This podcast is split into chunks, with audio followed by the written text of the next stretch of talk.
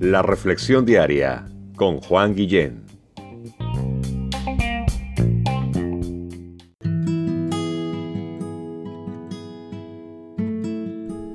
Hola, ¿cómo estás?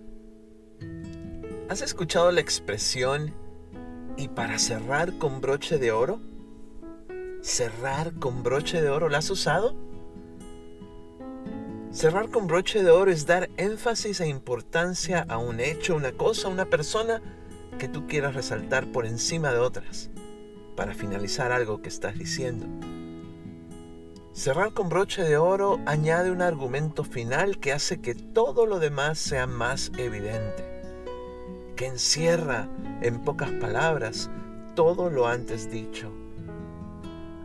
Cerrar con broche de oro es una frase que no necesita mucha explicación a este punto. ¿Te ha tocado usarla? ¿La has escuchado? Hemos estado meditando mucho, pensando mucho, reflexionando mucho al respecto de la oración que es más que una oración modelo, preparándonos para nuestro día de oración.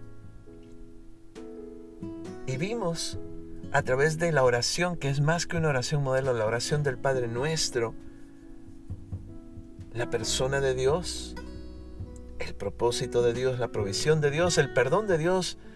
Ayer terminamos de ver la protección de Dios y hoy vamos a ver la preeminencia de Dios. ¿Qué es preeminencia? Son las características únicas de una persona por la que la respetamos. Te cuento, la oración del Padre Nuestro se hizo dos veces. Dos veces Jesús la enseñó. Al principio de su ministerio, cuando se estaba dando a conocer públicamente, lo hizo en el Sermón del Monte ante 20.000 personas, más de 5.000. En ese lugar caben más de, de 15.000 personas. De seguro he estado allí. Se puede ir a visitar ese lugar caben muchísimas gentes. Y en esa ocasión Jesús enseña el Padre Nuestro, entretejido dentro del famoso Sermón del Monte, que dura tres capítulos, Mateo 5 al 7. Y por ahí por Mateo capítulo 6, verso 13, después de enseñar el Padre Nuestro, palabra por palabra, así como lo hemos estado aprendiendo en estos días, termina diciendo en Mateo 6, verso 13, segunda parte, porque tuyo es el reino y el poder y la gloria por todos los siglos. Amén. ¡Qué cierre de broche de oro! Una frase que no necesita mucha explicación.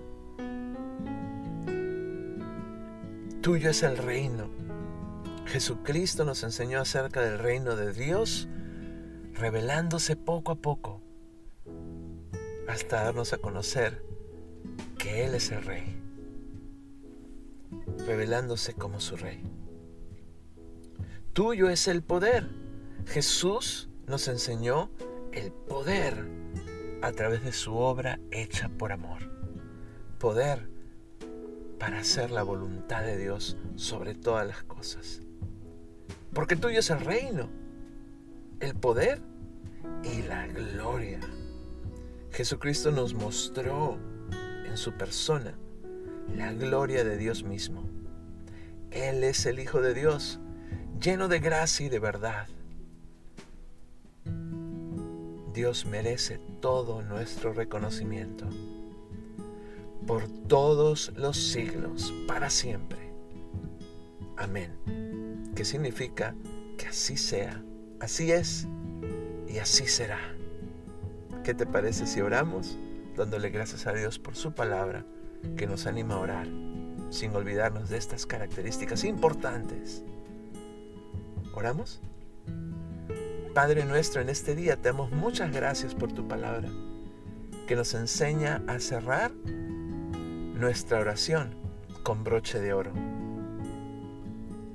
Señor, en esta hora encomendamos nuestro día a ti, porque tuyo es el reino, el poder y la gloria por todos los siglos.